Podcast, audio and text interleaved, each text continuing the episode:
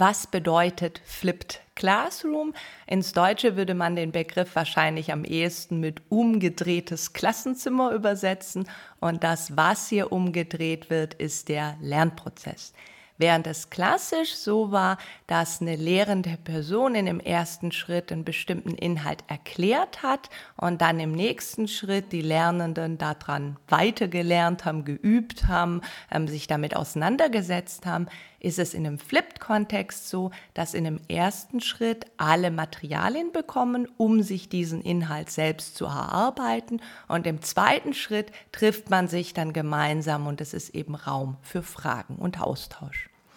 Wer an der Hochschule war, vielleicht auch schon vor längerer Zeit, der kennt ähm, so einen Ansatz so grundsätzlich vielleicht aus Seminaren, wo es Leselisten gab. Da gab es dann auch immer die Aufgabe, einen Text zu lesen für jede Woche.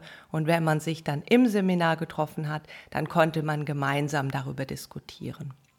Warum ist Flip Classroom jetzt aber so viel mehr, wenn diese grundsätzliche Idee eigentlich auch schon viel, viel länger besteht?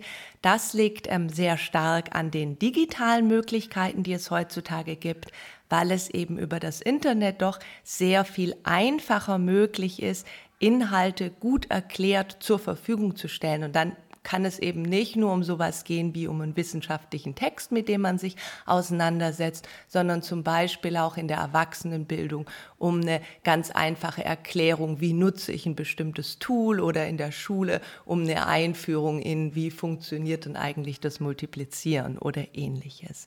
Mm, diese digitalen Materialien können eben dann auch sehr viel vielfältiger sein. Man kann Erklärvideos machen, man kann Audios machen, man kann interaktive Übungen machen. Da gibt es eigentlich sehr, sehr viele Optionen, die einem zur Verfügung stehen.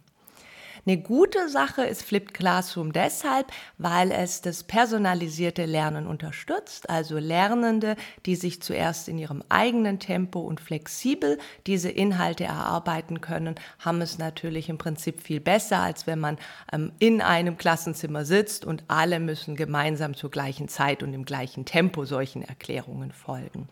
Dann ist es auch so, dass zu der eigentlichen Wissensvermittlung natürlich noch eine andere Ebene dazukommt, wo es dann eben darum geht, was machen wir denn jetzt eigentlich damit?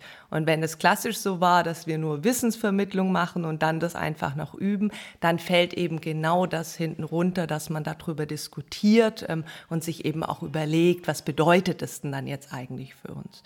Und schließlich kann mit Flip Classroom auch die Zusammenarbeit unter Lehrkräften gestärkt werden, denn das muss natürlich nicht jede Person immer wieder das Rad neu erfinden, sondern man kann auf den Flip-Materialien von anderen aufbauen und die auch weiter nutzen.